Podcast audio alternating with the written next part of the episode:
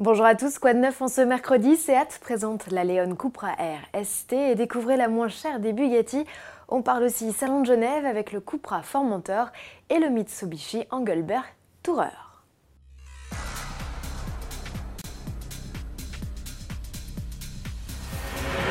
Seat est au Salon de Genève avec deux modèles 100% électriques, le Hellborn, une compacte, et le Minimo, un quadricycle biplace. Mais une nouveauté en cache une autre, puisque le constructeur vient de révéler la Leon Cupra R ST.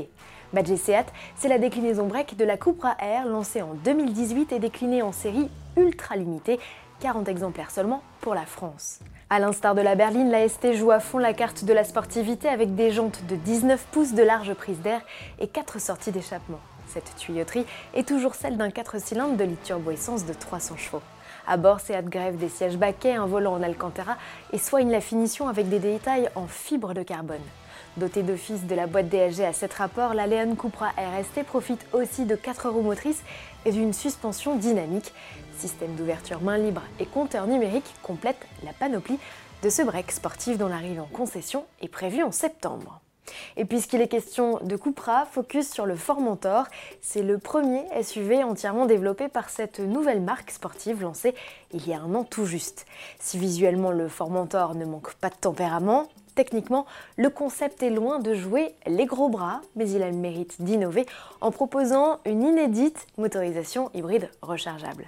Cette association de 245 chevaux est d'ores et déjà programmée sous le capot du modèle de série prévu en 2020 des mécaniques thermiques vitaminées sont également programmées. Direction à présent le stand Mitsubishi où le Engelberg Tourer joue les vedettes.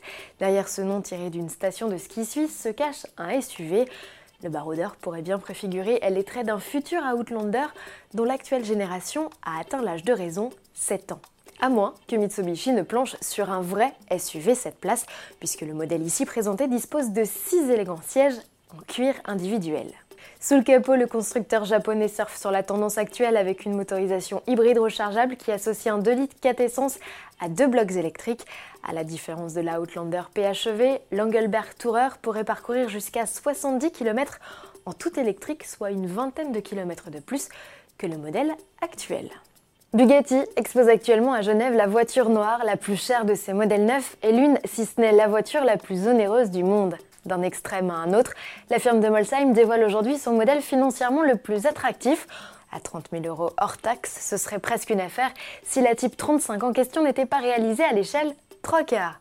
À l'occasion de son 110e anniversaire, Bugatti relance en effet une réplique de la Baby, un modèle réalisé en 1926 pour Roland, fils d'Ettore Bugatti, alors âgé de 4 ans. Comme son aîné, la nouvelle venue est propulsée par un moteur électrique. Bridée à 20 km/h pour les petits, elle peut atteindre jusqu'à 45 km/h pour les grands. Oui, oui, ils sont autorisés à monter dedans. Le carnet de commande des 500 exemplaires a ouvert ce 11 mars. Tous les exemplaires auraient déjà trouvé preneur. À demain.